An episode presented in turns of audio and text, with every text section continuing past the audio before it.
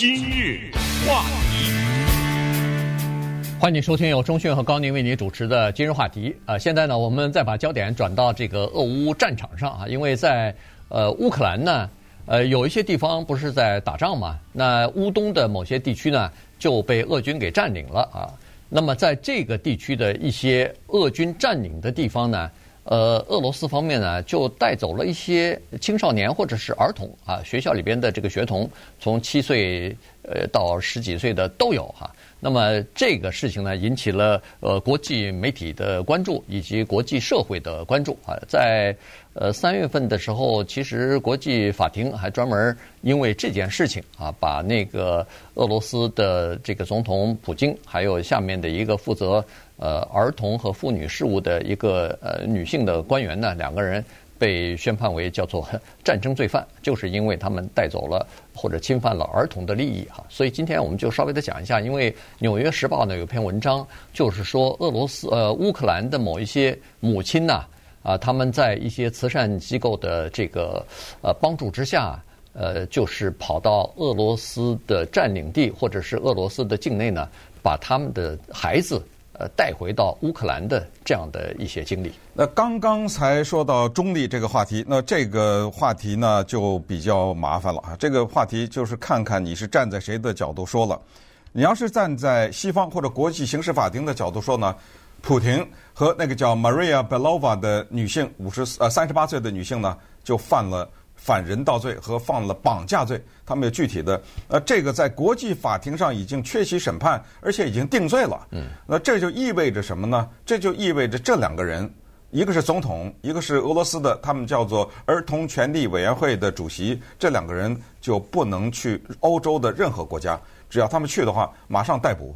他们也不能去非洲的很多的国家。而且，如果有一天，Putin 他要是下台的话，然后新上台的那一帮人，如果想整他的话，就立刻把他押送到海牙国际法庭。那么，那就开始审理了。这个情况不是没发生过。之前的南斯拉夫的总统 Slobodan Milosevic，他就是这样啊，下台了以后就被送到法庭，就国际战犯审判。当然没来得及判决他死了，呃、这这就算了啊。那也就那另外接着大家会看到一个报道，就是苏丹的前总统叫 Omar al-Bashir。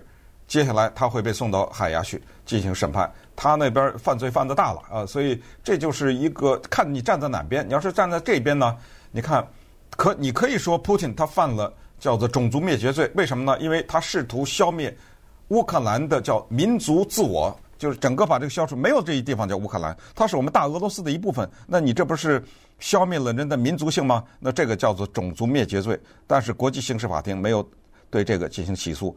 这个比较难以证明，你可以说的是反人道罪，或者是对平民进行侵犯。为什么呢？因为你的轰炸机没有炸死平民吗？你的士兵没有杀死平民吗？有，那平民死亡，这个就是反人道罪。哎，他国际犯罪法庭也没有对他进行这个，因为这个会比较旷日持久很大。他等着战争结束以后，咱们再算账。为什么拿出这孩子呢？因为是俄罗斯承认了。他的媒体，包括刚才说的 Maria Lvova Belova 这个女性呢，他们都承认拿走了一万六千名乌克兰的孩子。好，那么这话说到这儿就停，咱们就是把西方的这个放在一边，咱们回到俄罗斯这边，站在他的角度说这个话，他我怎么错了呀？那些孩子是不是孤儿院里的呢？事实是是有一些。乌克兰有没有一个一个地方，有没有很多地方叫做孤儿院？当然有。他们去占领了以后，他们把这些孩子接回到了，比如说俄军占领的俄罗斯呃这个乌克兰的一些地方，或者拿回到了俄罗斯去，给他们好吃好喝，让他们过上幸福的日子啊！这个我们是站在他角，我这怎么错了？怎么就犯罪了呢？这个女的三十八岁的 Maria Lvova Belova，她自己三十八岁啊，九个孩子。五个是亲生的，四个是领养的，同时他还有十三个寄养的孩子。在这次俄罗斯跟乌克兰战争当中，他又领养了一个十五岁的男孩子。现在他就等于是十个孩子的妈了。在俄罗斯，这个人是个楷模啊，这是一个有爱心的人呐。那咱们就看看到底发生了什么事儿。俄罗斯，我们之前讲过，拿走了一些乌克兰的囚犯，他现在拿他的孩子干什么？哎，这个里面有的说了。对，呃，这里边呢，就是呃，俄罗斯方面是说，我想让这些孩子免受战争的这个。呃，就是比如说，是啊，哎，战火的在打仗的时候，那孩子安全很重要啊。那我怎么错了？啊，对，他他就说，那我没错，我这叫做人道主义行动。是啊，哎，另外一方面说，你这个是叫做违背孩子的意愿啊，就是进行绑架了这个。所以这个官司现在呃不叫有的打，现在国际法院已经发出逮捕令了哈。是这个已经裁决完了，审完了这个事儿，嗯。好，那我们就看几个具体的例子吧。比如说，在去年秋天的时候，俄罗斯军队呃进驻到呃乌克兰东部的一个城市，然后呢，呃就把其中的一个学校里边的一些孩子啊，十来岁的孩子呢，就送上汽车以后呢，就带走了。那有的地方呢是告诉父母亲说，这我们这儿马上要打仗，这是前线，你你们的孩子呢，我们现在送到，比如说克里米亚。送到这个离乌克兰比较近的这些地方呢，克里米亚原来就是就是乌克兰的哈，就在乌克兰的旁边，所以到那些地方去呢，去夏令营，然后呢，我保证两个星期之后夏令营完了以后，这儿战争大概也差不多打得差不多了，安全的情况之下呢，我再把你的孩子送回来，就没有想到在两个星期之后，双方全面开战，开战以后。那就是这个孩子的那个学校或者夏令营的地方是俄罗斯的地盘儿，如这个这些呃父母亲待的地方呢是乌克兰的呃这个地盘，那双方之间一打仗，那这个整个的边界关掉了。嗯，这在边关掉边界的情况之下，原来的说两个星期之后夏令营结束要送回来这是孩子，那就送不回来了。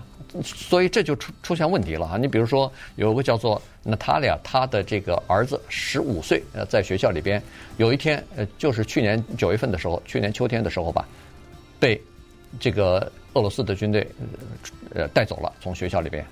这时候呢，他不知道这个儿子到哪儿去了，然后战火纷飞，呃，然后在这种情况之下呢，的母亲想要去找去也找不着了，呃，学校也遭到轰炸。所以在这种情况之下，妈就这个儿子丢了，他他到那个乌呃乌克兰当局报报失了，说我的儿子失踪了。就后来几天之后，他儿子呢借了老师的手机，打了个电话给他妈，说我现在我们现在在哪哪哪。他儿子叫 Artem 啊，就是他说我们现在被运到了在呃就是俄罗斯占领的那个乌克兰的一个地方的一个学校里边，寄宿学校里边，我们现在在这儿呢。你赶快来接我来吧，他妈说行，但是要等到那个战火停下来以后，我才能去接你。现在我过不去呀，没办法啊。哎，后来呢，他大概又过了几个月，听说哎，他旁边有个邻居，在一个慈善组织的帮助之下呢，去乌克兰的地方把他的儿子给接回来了。所以在这种情况之下，他又联系了十来个其他的母亲。然后也辗转三千里，其实很近，但是因为这儿过不去啊，所以他们必须要经过波兰、白俄罗斯，然后进入到那个俄罗斯的领土里边啊，进入到这个什么克里米亚这些地方，然后把孩子接了以后，原路再返回，绕了一个大圈儿。今日话题。欢迎继续收听由钟迅和高宁为你主持的今日话题。这段时间跟大家讲的呢是乌克兰的一些儿童哈青少年被带到俄罗斯占领区去，或者带到俄罗斯去啊。那么呃带去以后呢的这个情况哈，呃这些孩子被带去以后呢，从目前掌握的资料来看，大部分的人呃是可以和自己的家人通电话的哈，告诉自己的父母亲他们在哪儿，现在情况怎么样。然后呢，基本上是俄罗斯方面是说。他们官方呢是这么说：说六个月之内，父母亲可以来把孩子接走，但是超过六个月以后，那就就假设这个孩子的父母亲等于是遗弃了这个孩子了，所以这个孩子呢就会被俄罗斯的家庭所要不就领养，要么就是这个收养啊，基本上就是这样，那就变成俄罗斯的公民了，以后就变成这样的一个情况哈。呃，照理说父母亲都可以去，呃，到俄罗斯去领去，而且必须要亲自去。但为什么这儿说的都是母亲呢？原因是这样子的：乌克兰现在有个规定，就是凡是服兵役年龄的，呃，恨不得是十六岁到六十岁之间啊、呃、之间的这个男性，不至于六十吧？之间的男性都不能离开乌克兰、嗯、啊，都必须。但是你像这些孩子七八岁、十几岁，他的爸爸不可能六十嘛，对不对？没错，没错。所以呢。在这种情况之下，那就只好妈妈出了，那妈妈去领去了。原因是妈妈不受限制嘛，所以，呃，这个呢就是这样哈。但是呢，有好多人都没有领回来，只有到目前说是只有三五百人呃领回来了。为什么呢？因为大绝大多数的乌克兰的这些家庭啊，他没有这个钱，没有这个办法。呃，辗转什么两三千里，然后去到那个俄罗斯里头，再把这个孩子领回来，所以这个是一个很大问题。这就是为什么刚才说有一些慈善机构就资助这些母亲呢，去长途跋涉领孩子去。嗯，那当然这种报道呢，也是让我们看到了战争的一面哈。这一面呢，常常是在报道战争的时候不怎么说的，就像之前说俄罗斯把乌克兰的一些杀人犯带走、强暴犯带走一样哈。这些东西呢，它是。战争的一个副产品吧。那孩子呢，当然就比刚才说那些杀人犯啊要更让人瞩目了哈。要不让亲骨肉分离，这个东西确实是能够牵动全球人的心啊。因为人的作为母性也好，或者人的本性当中这一部分是占据很重要的地位的。可是呢，从这个报道的字里行间，你也看到这个里面有一些乌克兰的母亲，尤其是这些被带走的孩子的家庭呢，是很穷困的。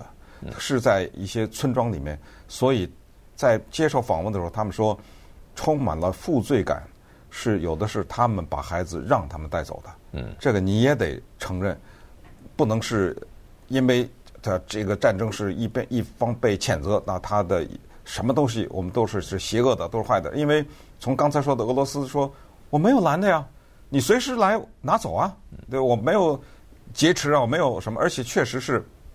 刚才说的也是被国际刑法起诉的这个 Maria 也是这样啊，他就是说我的孩子已经送走了好多了，呃，反正我这儿，但是你不要忘了，在我这期间，我这是好吃好喝的呀，啊，确实是呃对他们以无微无微不至的关怀。然后你只要是他现在在发表的声明，就只要任何的父母或者是监护人，你能够证明你跟这个孩子是这个关系的话，立刻拿走。嗯，呃，所以这是他们这方面的这么一个姿态。